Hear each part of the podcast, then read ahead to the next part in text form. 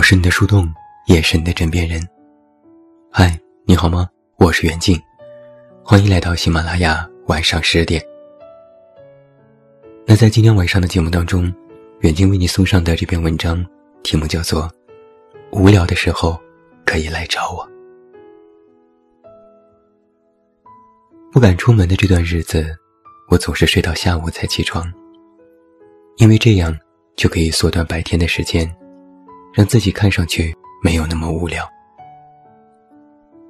说起来有点讽刺，我曾以为自己是非常向往那种不用上班、不用出门的生活，没想到，当他真的出现在我眼前的时候，我居然会用多睡觉这样的蠢办法来摆脱的。而当我又一次的躺在床上，跟天花板上的那盏白炽灯四目相对的时候，我突然在想，或许我想要的只是有空，而不是无聊。因为有空的时候，我会想等会儿要做什么；但无聊的时候，我却只能思考等会儿可以做什么，可以去做。这是一种很被动的情绪，尤其是在这样的疫情的大环境下，它更是被渗入了很多不易被察觉的焦虑和无助感。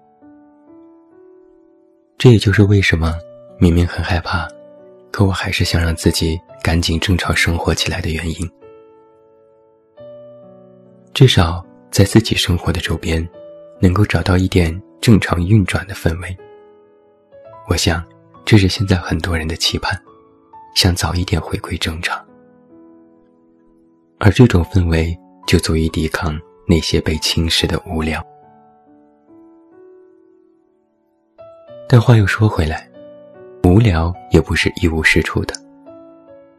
这段时间，我发现朋友圈的互动明显比以前多了，情侣党们晒出来的通话时长也比以前久了。就连原本放假只顾着打游戏的朋友们，现在也一天问我好几遍在干嘛，找我聊天。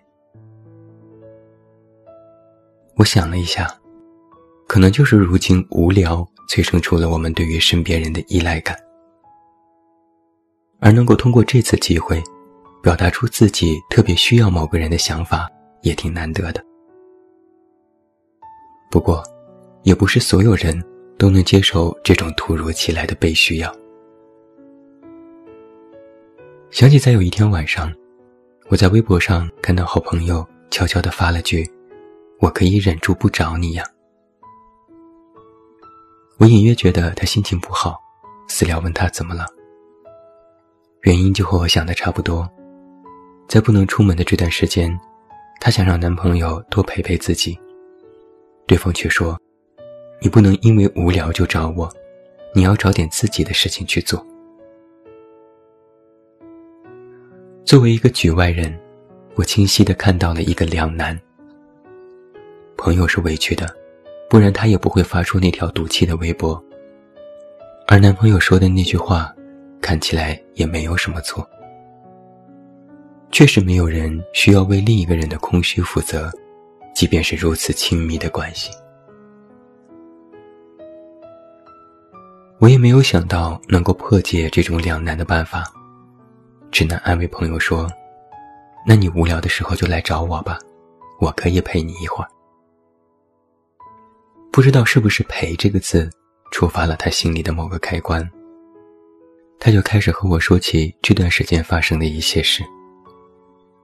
他说：“小区里已经有了一例确诊案例，但妈妈依然要每天出去买菜。”弟弟今年中考，却迟迟没能开学，也不知道会不会耽误复习。家里也没剩几个口罩了，自己马上也要回广州复工，也不知道该怎么办。这些都是在他看似无聊的风平浪静的外表下，掀起过的一阵阵的浪潮。如果旁人不仔细看，根本看不到，也不知道他自己身上发生的这些事。于是我就忍不住在想，是不是每一个表达过自己此刻很无聊的人，其实都真实的需要陪伴？只是我们常常只看到他们的无视，却没有看到背后的无助。事实上，这场寒冬终将会过去，日子迟早会恢复正常。但普通人在这个冬天所缺失的，一点点被理解的温暖，却是很难在以后补偿回来。我一直都觉得，不能出门的这段时间，就像是一个巨大的口罩，他把病毒挡在了外边，也把我们所有人围在了一起。所以我们会感觉有些拥挤，但也确实比一个人的时候更温暖一些。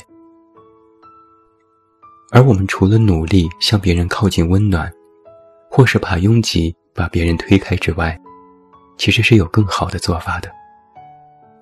那就是告诉对方我很需要你的同时，让对方知道我也能理解你的需要。不管对方的这份需要是彻夜的聊天，还是独处的空间，因为只有依附是单向和自私的，而依靠和理解，其实都应该是双向。所以，无聊的时候。就来找我吧，我也正好无聊，我们可以坐下来，好好的聊一聊。我是你的树洞，也是你的枕边人。关注公众微信，这么远那么近，找到我。我是远近，晚安。